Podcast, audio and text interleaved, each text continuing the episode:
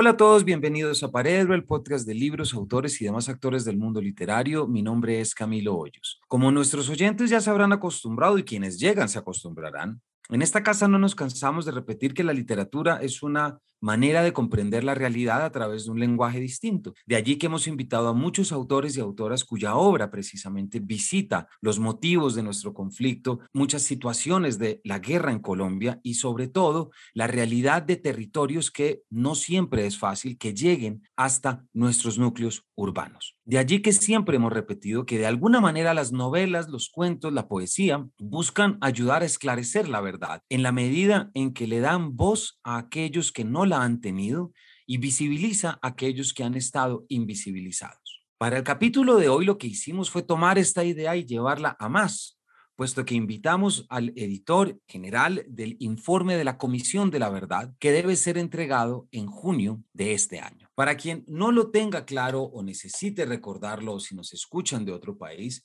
la Comisión de la Verdad surge en el marco del acuerdo final para la terminación del conflicto entre el gobierno de Colombia y las Fuerzas Armadas Revolucionarias de Colombia en el año de 2017.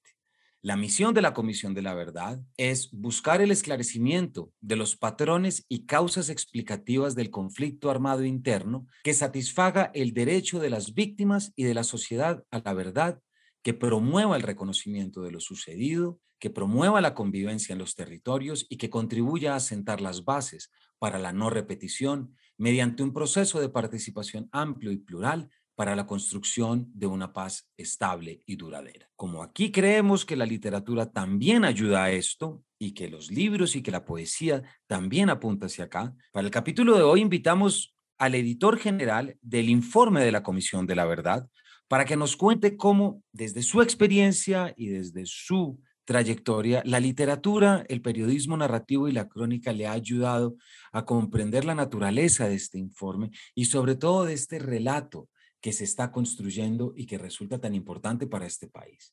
Me refiero a un autor, editor que desde esta casa hemos seguido mucho y con quien yo tuve la oportunidad de trabajar un texto, precisamente un texto sobre Foster Wallace que se publicó en la revista El Malpensante. Me refiero a Karim Ganem Malouf, Karim nació en Barranquilla en 1991, fue editor en jefe de El Malpensante, de la revista El Malpensante hasta el 2021. Sus textos han aparecido en medios de Colombia, España y Estados Unidos. En el 2020 recibió el Premio Nacional de Periodismo Simón Bolívar en la categoría de humor por El Cordero Crudo de El Vegano Arrepentido y también es autor de una crónica que en esta casa nos gustó mucho que se llama ¿Cuánta selva necesita un hombre? Finalista también de los premios de la Fundación Gabo. Tiene adicionalmente una columna mensual en el diario colombiano El Espectador llamada Calor Residual que se dedica a asuntos del paladar y gastronómicos. Para el capítulo de hoy estuvimos hablando con Karim, preguntándole cómo su experiencia en el malpensante, ayudando a trabajar muchas crónicas que tenían también la intención, que de alguna manera tiene el informe, le pudieron ayudar cómo pudieron establecerse esas relaciones entre lo narrativo, entre la imaginación que antes manejaba y ahora con la búsqueda de la verdad que debe quedar escrita. Así que en el capítulo de hoy lo que invitamos es a siempre reflexionar en cómo la literatura desde la imaginación nos ayuda a comprender la realidad y sobre todo a aquello con lo que arrancamos al esclarecimiento de las cosas que ocurrieron y sobre todo a invitarnos a que hay cosas que sencillamente no pueden volver a ocurrir. Sin mayores preámbulos, les doy la bienvenida a este capítulo.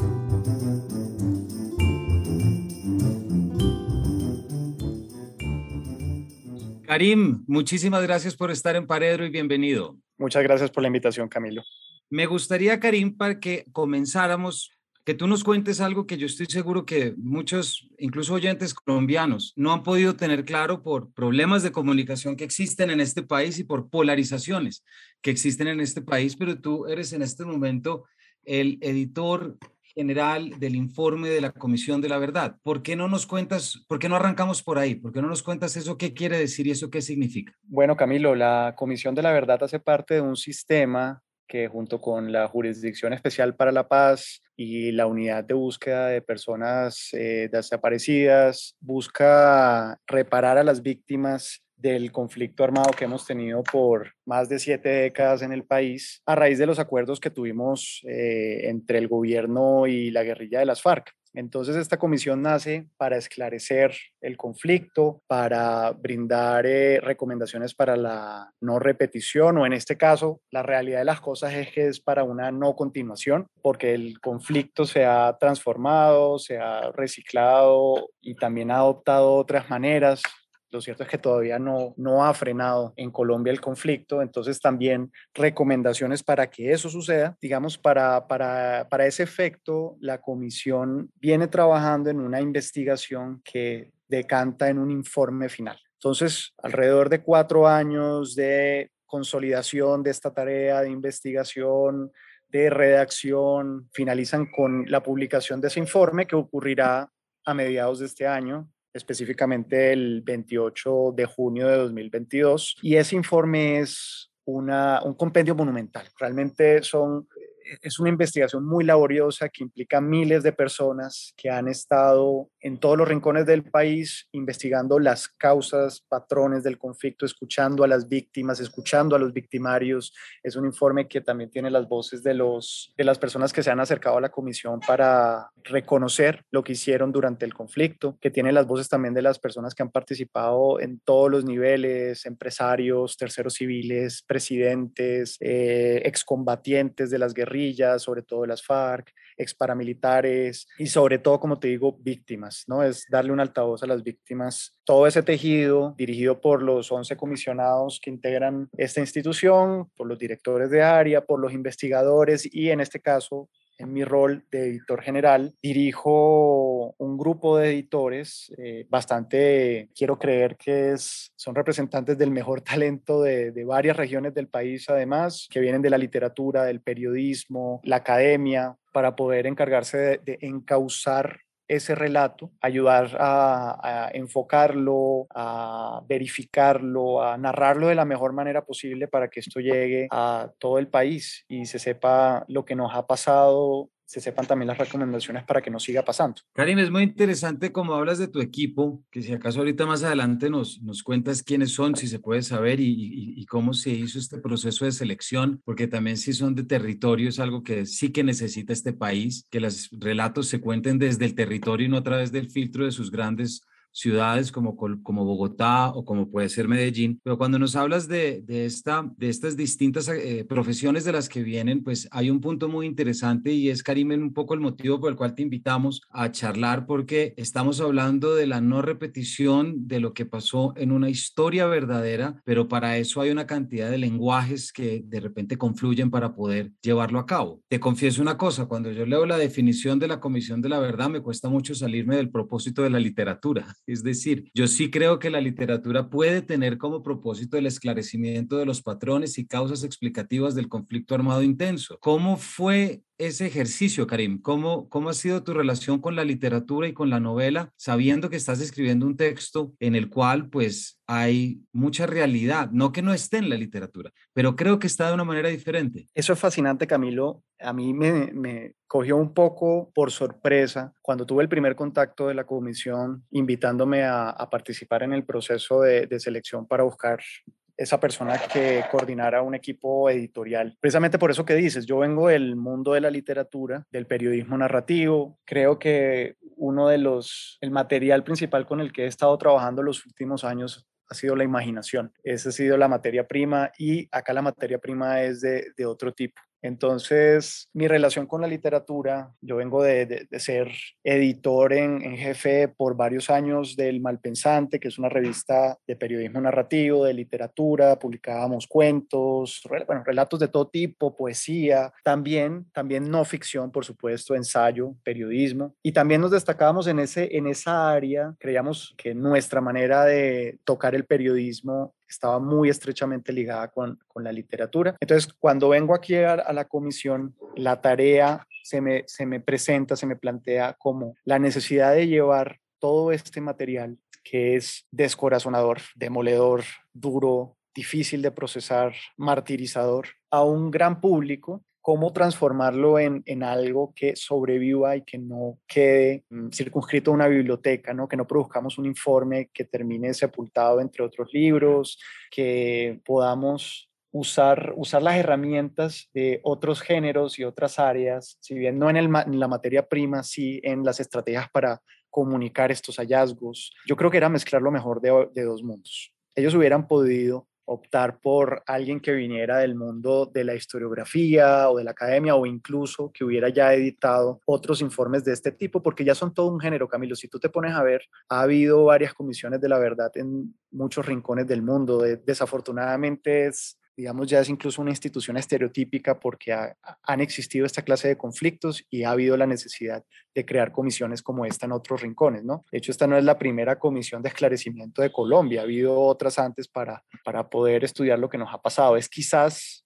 yo diría la más ambiciosa y definitivamente tenemos unos resultados tremendos en cuanto al nivel del, del archivo, de la investigación, de las voces que se han escuchado y ojalá el informe. Teniendo eso en cuenta, claro, el material era otro. Entonces, aquí conecto con la otra pregunta que me hiciste, que era sobre el equipo. ¿A qué personas traer a trabajar en un proyecto como este, ¿no? En el que había la pretensión de que aportara la experiencia que, que traía del el rincón literario y del periodismo narrativo a este material mucho más ligado normalmente con los informes de derechos humanos cómo mezclar ambas cosas o cómo sacar lo mejor de ambos. Entonces, el grupo, el grupo que empezamos a conformar tiene mucha experiencia como en ámbitos muy distintos, sobre todo son editores muy versátiles. Son personas que en su práctica profesional pueden ser novelistas o periodistas, que han trabajado como editores, que incluso han hecho corrección. Puede que su carrera, la carrera que estudiaron, esté emparentada con las ciencias sociales. Hay muchas personas de acá que vienen de la, de la filosofía, de la historia, del derecho. Entonces, como que todas esas herramientas confluyeran en el tener sensibilidad para el material que íbamos a tener, tener como pericia para manejarlo y para también cumplir diferentes roles dentro de los equipos que pudieran participar dentro de la reescritura o que pudiera orientar el foco de un libro, porque este informe se compone de 11 tomos, ¿no? Entonces, que pudieran hacer cosas muy, muy diversas, lo que fuera necesario. Karim, yo hace poco tú hiciste la presentación de un libro, tú hablaste con Pablo Montoya, autor de Medellín, que pasó por esta que pasó por aquí, por nuestros micrófonos, sobre una novela que se llama La sombra de Orión. El, Orión fue la operación Orión acontecida en las comunas de Medellín, en las cuales pues hubo una limpieza horrible, ¿verdad? En la que hubo responsabilidad del Estado, responsabilidad de las Fuerzas Armadas, pero esta es una obra de ficción que tiene como propósito poner a hablar a los muertos. Y para eso Pablo Montoya visitó los archivos y hay muchas páginas de su novela en las cuales no estamos frente a la ficción, estamos frente al material archivístico que seguramente tú también has tenido que leer, tú también has tenido que, manejar. ¿Cómo fue la experiencia, Karim, de hablar sobre una novela con estas categorías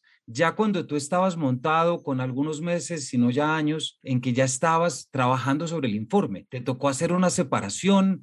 ¿Cómo, ¿Cómo lo manejaste o cómo lo entendiste? De hecho, lo interesante era entrelazar ambas cosas. La novela de Pablo, como tú dijiste, pone a hablar a los muertos. Y nosotros en el, en el informe sobre todo ponemos a hablar a los vivos sobre lo que han sufrido. Entonces yo sentí que la novela de Pablo y lo que nosotros estamos haciendo en la comisión eran esfuerzos paralelos para llegar al mismo resultado que es dignificar a las víctimas, contar sus historias, lo que han padecido, también cómo se han enfrentado a esos eventos, si se cómo se han resistido, cómo se han sobrepuesto a esas cosas. Y a mí me conmovió muchísimo la novela de Pablo. Yo leyéndola sentía que, que, había un esfuerzo genuino por la empatía. Siento que esa es otra de las cosas que intentamos desarrollar aquí y mostrar aquí y generar en los lectores o en general en, quien las, en las personas que accedan al informe en todas sus versiones, porque no solamente estará la escrita, sino la transmedia y muchos otros elementos que tienen que ver con el legado de la comisión, como todas estas estrategias de comunicar lo que ha sido el trabajo de todos estos años, que no solo se decantan en el informe final,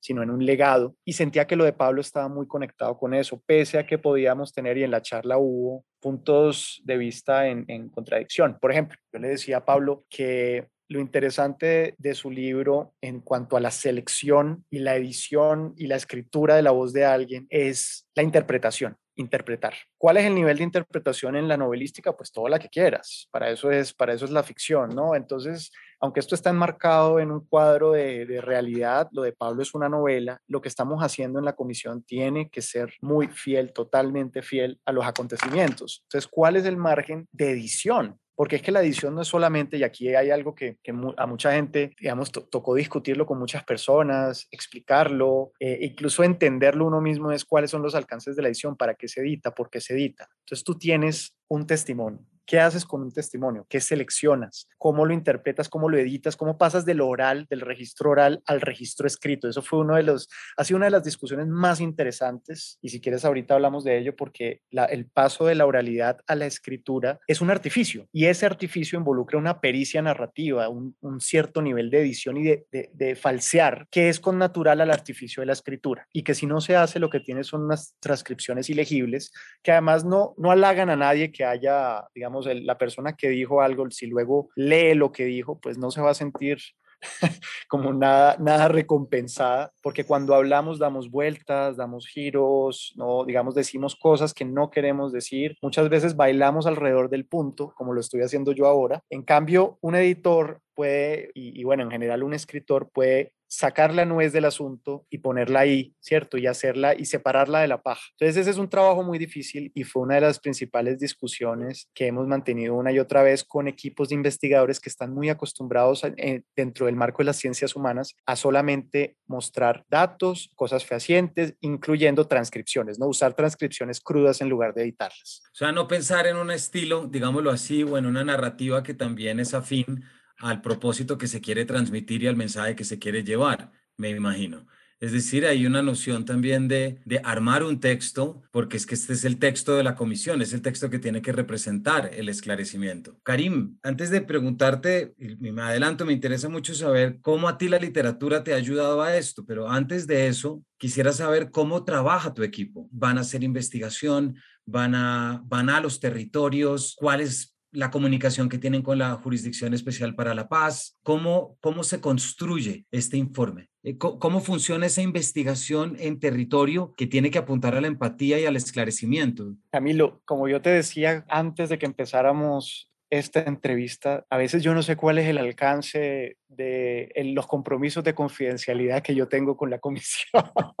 Entonces, a veces me es difícil saber de qué puedo hablar en este momento y de qué cosas no. Entonces, digamos, orientándome por la buena fe y por lo que sé que te puedo comentar sobre ese procedimiento, que luego, digamos, en el marco de la transparencia de esta tarea se hará público, pero habrá, digamos, otras personas encargadas de hacerlo público. Te cuento que la comisión es un, es un lugar, es todo un ser orgánico. Es un sitio que como no existía antes de tener que cumplir con su tarea, ha ido como creciendo y modificándose de acuerdo a las dificultades y necesidades de su tarea. Eso quiere decir que no tiene una composición como pétrea. Siento yo que va, que va, que va moldeándose y va acabar de moldearse en el momento en que ya se disuelva, ¿no? Porque entregamos el informe final y dejamos de existir un mes después. Ya la comisión cumple su tarea y se disuelve. Entonces, dicho eso, el, el, marco de investigación ha sido muy elaborado, ha sido pensado como para llegar a muchísimos lugares, han intervenido investigadores, casas de la verdad en muchos rincones del país,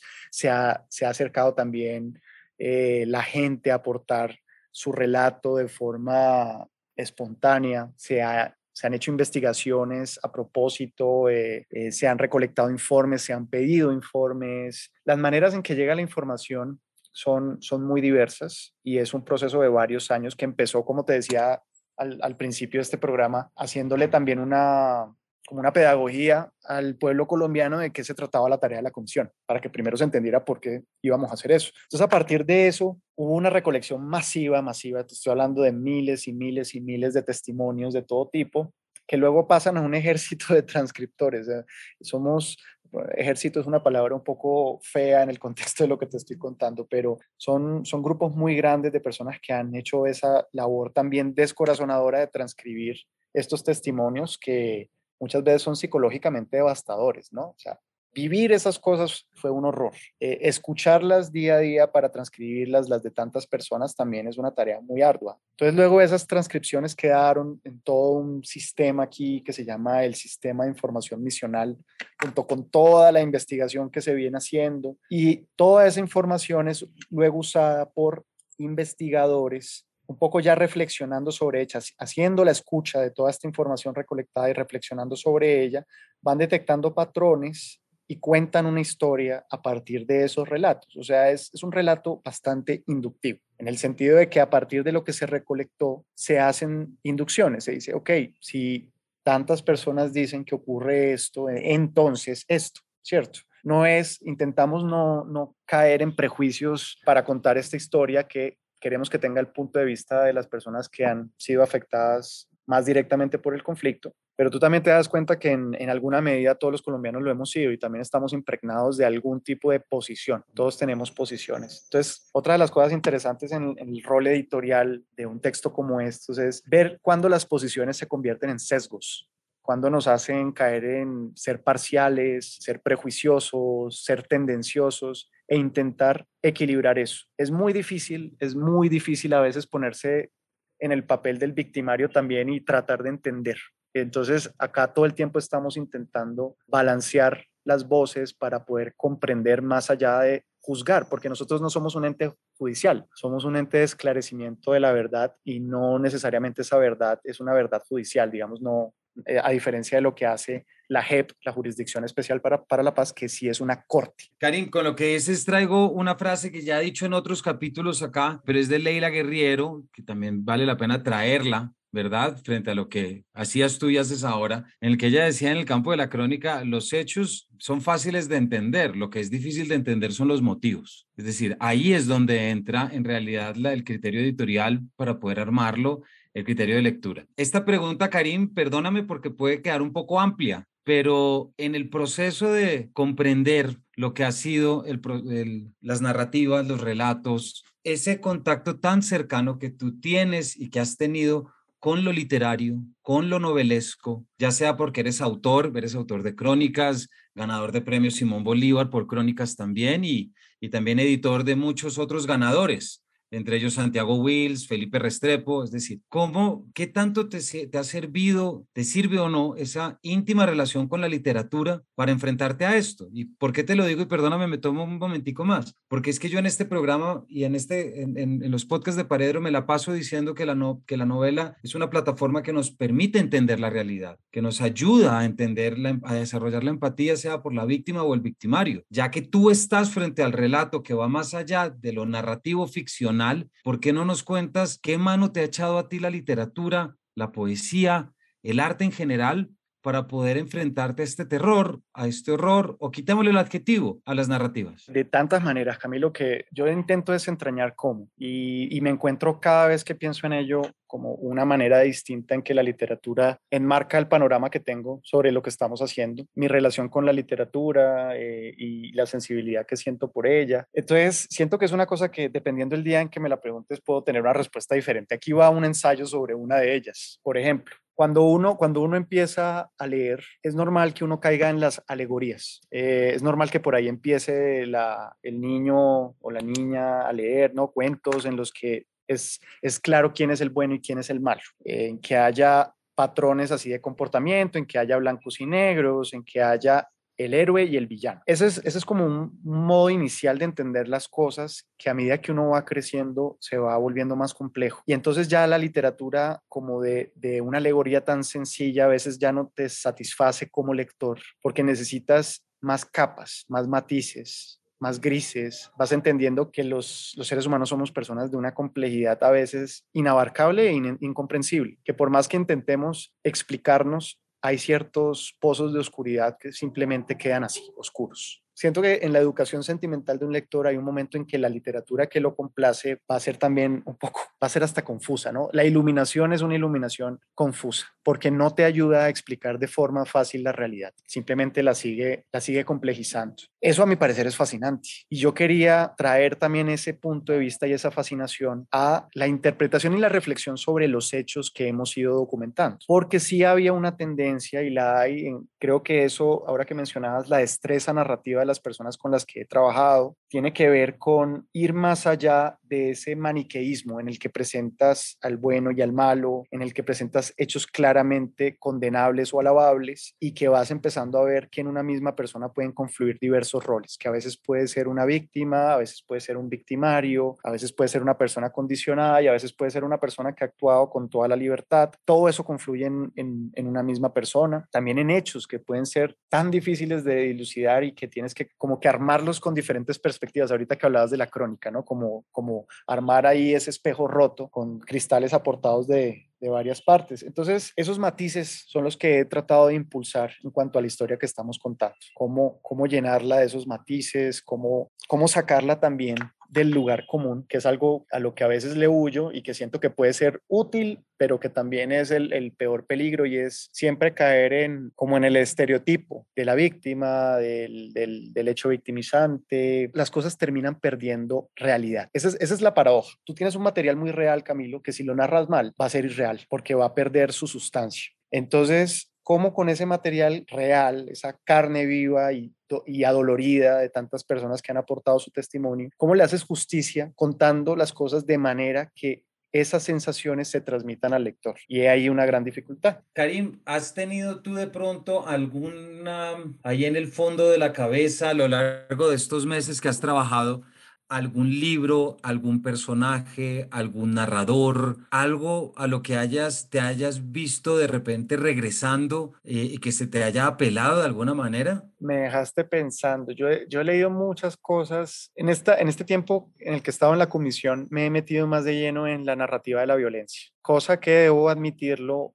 antes me generaba un poco de espanto. Siento que una de las razones por las que entré cuando, cuando entré como redactor al Malpensante era que yo sentía que ese era un poco un oasis de imaginación, un lugar en el que íbamos a poder pensar y hablar sobre cosas que corrían paralelo a la violentología que abunda en el país y que por supuesto es necesaria, pero que a mí me abrumaba, como que desde pequeño sentía que, que no era mi principal interés, yo por ejemplo no veía noticieros, era un poco apático en cuanto a esa clase de información. Y estando trabajando en el periodismo, narrativo, poco a poco empecé a adquirir una sensibilidad por esos temas y por esas vivencias y por esas circunstancias, variando la óptica, variando la perspectiva. Entonces, como que por ahí fui viendo que no era un asunto tanto de lo que se contaba, sino el cómo se contaba. Y fui descubriendo muchos narradores que con su forma de abordar el conflicto eh, me lo hacían, me lo hacían como me lo presentaban de una manera en que yo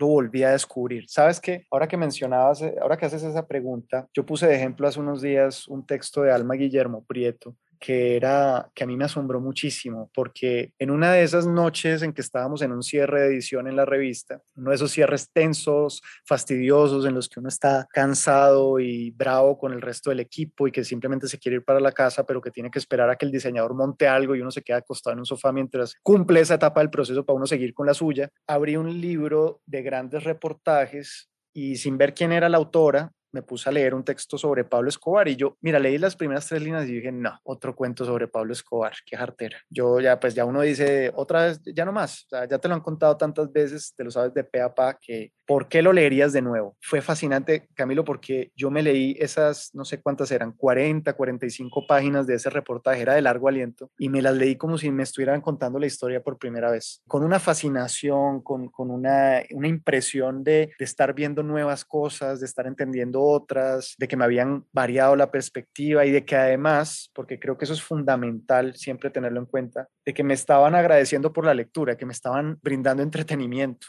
mientras me informaban de algo que es importante y doloroso. Y esa fue, ese fue ese texto de Alma Guillermo Prieto. Eh, y, y, entonces estoy muy agradecido por ese encuentro fortuito que me permitió un cierre horrible, porque me reveló eso, que uno puede contar ese cuento que ya está dicho una y otra vez, ¿no? Que ya es, ya es como la caricatura del Che Guevara en las camisas y puede ser un nuevo relato que, que te brinde una nueva verdad. Ahorita que mencionas, eh, Karim, la, tu, la manera como entraste en la narrativa de la violencia, pues ese siempre ha sido un término que está amarrado a este país, ¿cierto? La literatura de la violencia y está ese artículo de García Márquez y siempre volvemos y el primer párrafo de la vorágine ¿verdad? Y, todo lo que siempre tenemos en la relación, de aquello que intenta explicar por qué somos violentos. ¿Ha habido entre, en esta nueva inmersión que has hecho ya estando aquí como editor, alguna otra novela, además de la de Pablo Montoya, que te haya llamado la atención por esa capacidad, como tú dices que tú también tienes como objetivo en el informe de poder prácticamente representar una forma distinta o abordar de una forma distinta el conflicto? Camilo, en este momento no se me ocurre el nombre de una novela, aunque seguramente hay varios libros de ficción que han pasado por mis manos en, estos meses y que han alimentado este trabajo, pero sí se me ocurre eh, un libro de Laura Restrepo que tiene que ver con su participación en, las negociaciones con el M19. Eh, se llama Historia de un entusiasmo. Ese libro me, me pareció además de bellamente escrito, que tiene una, una, perspectiva que alimentó algunos, digamos, la perspectiva de algunos apartados de este informe final, que tiene, este, este informe final tiene, digamos, muchos cauces que alimentan el río y son de distinto tipo, tienen muchas estrategias narrativas distintas, muchas intenciones distintas, pero al menos uno de esos cauces que tiene que ver con, con, el contexto histórico estuvo alimentado en las discusiones que tuvimos con Marta Ruiz, la comisionada, por este libro de Laura Restrepo. Se llama Historia de un entusiasmo, pero lo curioso es que antes se llamó Colombia, Historia de una traición.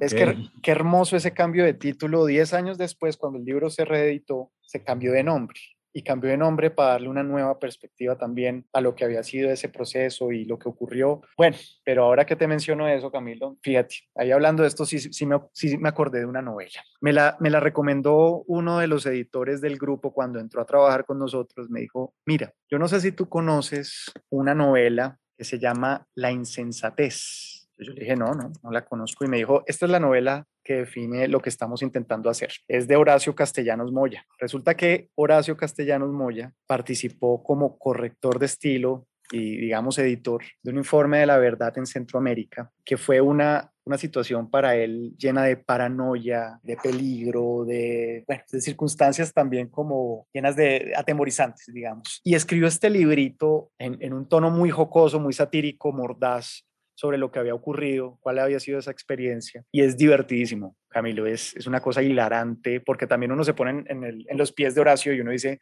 uno encuentra paralelos entre lo que es meterse con este material como un editor, ya, ya en el plano, ya como también como uno, un trabajador de la literatura, ponerse en este material. Entonces imagínate que el personaje de Horacio, es una novela, va robándose material confidencial, digámoslo así, en una libretita en la que va apuntando frases que le parecen enternecedoramente poéticas, que dicen los testimoniantes de la violencia, personas que dicen cosas espantosas sobre desmembramientos y muerte y soledad, pero la manera en que la dicen es asombrosamente poética, es hermosa. Entonces él va robándose esas frases y las va anotando en una libreta que esconde en su bolsillo siempre con temor de que lo descubran que se está, digamos, robando material. Luego, la, pues la novela tiene muchas peripecias. Resultó que había un personaje de un español, un médico español, a quien el narrador describe como un, como un Quijote, venido de nuevo a la, pues como un hidalgo, perdón, como un hidalgo, venido a Centroamérica un poco a subsanar los, los vejámenes cometidos por sus ancestros. Y resultó que ese, que ese español, de la manera en que lo describía, a mí me sonaban campanas. Yo decía, ve, esto, esta descripción, ve, pues te cuento, Camilo, que la Comisión de la Verdad de Colombia tiene un comisionado español que se llama Carlos Beristain. Y yo le conté esto y le dije, Carlos, este personaje, me dijo, soy yo. Entonces resultó, resultó que él había participado en ese proceso y Horacio, digamos, lo había novelado y lo había incluido en, en esta novela. Espero que Carlos, si escucha este podcast, me perdone por revelar este secreto, pero es, es, jugosísimo, es divertísimo. Esto es en primicia para tus, para tus escuchas. Y bueno, me hizo que me gustara aún más la novela y que, y que encontrara aún más paralelos entre lo que estábamos viviendo ahora y aquello. Eso terminó de formas bastante sórdidas. Mataron al cura que dirigió ese, ese informe poco tiempo después de haberlo publicado. Eso fue muy, pues imagínate, multiplicó el horror de lo que habían encontrado. Pero el sentido del humor es algo que yo siempre en mi trabajo intento incorporar en lo que hago, sea como sea. Sentí que esto era un, como eso, como un soplo de sentido del humor a la tarea que estábamos realizando. Pues Karim, muchas gracias. Se nos agotó el tiempo, pero creo que esta última respuesta tuya sintetiza muy bien las posibilidades que conlleva siempre el esclarecimiento de la verdad, pero también los juegos entre lo que es lo novelado, pero también lo real, ¿no? Así que, Karim, muchísimas gracias por habernos acompañado, por habernos contado tu labor. Desde esta casa te admiramos mucho, siempre te hemos seguido como editor y como autor y ahorita celebrando muchísimo que este informe esté en tus manos y que estés tú detrás de esto. Camilo, muchas gracias. Está en las manos de una gente maravillosa, muy capaz. En verdad me siento privilegiado de estar trabajando en un lugar en el que hay tantas personas en las que confío y que también me pongo en, en sus brazos para esta tarea descomunal. Bueno, muchas gracias por invitarme al podcast. Un gusto hablar contigo. No, Karim, muchísimas gracias. Y a todos ustedes, muchísimas gracias por habernos acompañado y nos vemos en una próxima edición de este Paredro.